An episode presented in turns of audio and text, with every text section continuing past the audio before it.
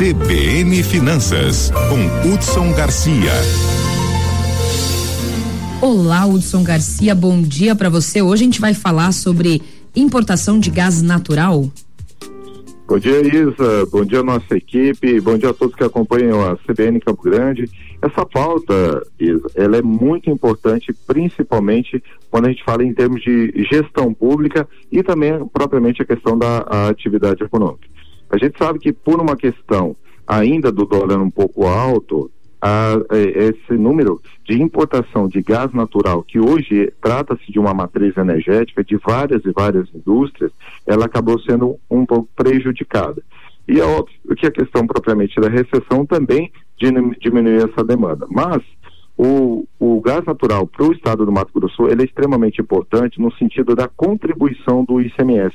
O ICMS da importação desse, desse gás hoje é uma das maiores matrizes de receitas hoje do Estado. E quando ele recebe o sinal verde da Bolívia para que ele possa importar mais esse tipo de produto, existe a possibilidade realmente do Estado aumentar de um lado a arrecadação e a gente também prover as indústrias de uma matriz energética que ela possa utilizar no decorrer aí, eh, do tempo. hoje, só para só os nossos ouvintes terem uma ideia, o gás natural ele representa 51%, isso a, a, a, a números, a números de, de janeiro, 50% das importações dos produtos que hoje são realizados pelo Mato Grosso do Sul. Tamanha importância que tem essa, essa matriz para o Estado. E fora próprio, o próprio investimento do gasoduto que foi eh, realizado. Então, analisando essa informação de que realmente o Estado do Mato Grosso Sul tem sinal verde para ampliar até a própria empresa estatal, a MS Gás, pode trabalhar o seu planejamento estratégico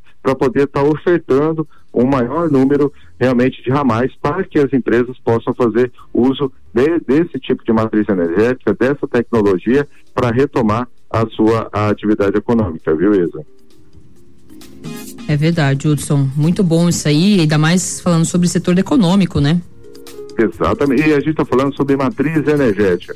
A gente sabe que apesar de nós estamos passando por um período de estagflação, ou seja, uma estagnação econômica com inflação, à medida em que os pacotes econômicos avançam, a tendência é que realmente dê prioridade para o mercado interno dando prioridade para o mercado interno, nós vamos ter um reaquecimento industrial. E para isso, nós vamos precisar de uma matriz energética. O Mato Grosso do Sul já tem aí um programa que é o MS Renovável, que pretende aplicar recursos, pretende incentivar cada vez mais a matriz energética renovável. No entanto, ações de curto prazo dependem de energia elétrica. E para isso vai se utilizar a matriz que tem disponível. O gás, uhum. o gás boliviano é uma que já está disponível, que pode ser acessada e, óbvio, né, com uma pressão maior e uma queda do dólar, a tendência é que ele fique até mais barato.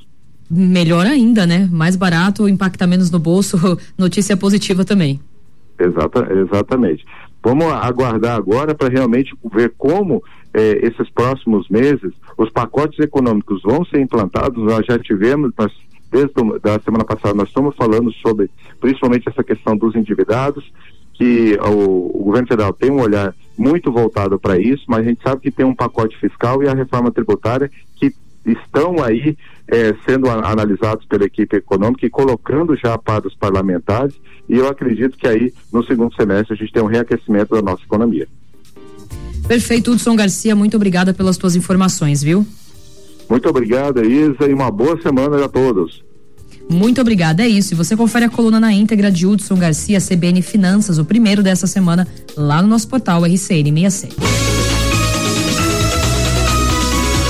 CBN, CBN Campo Grande.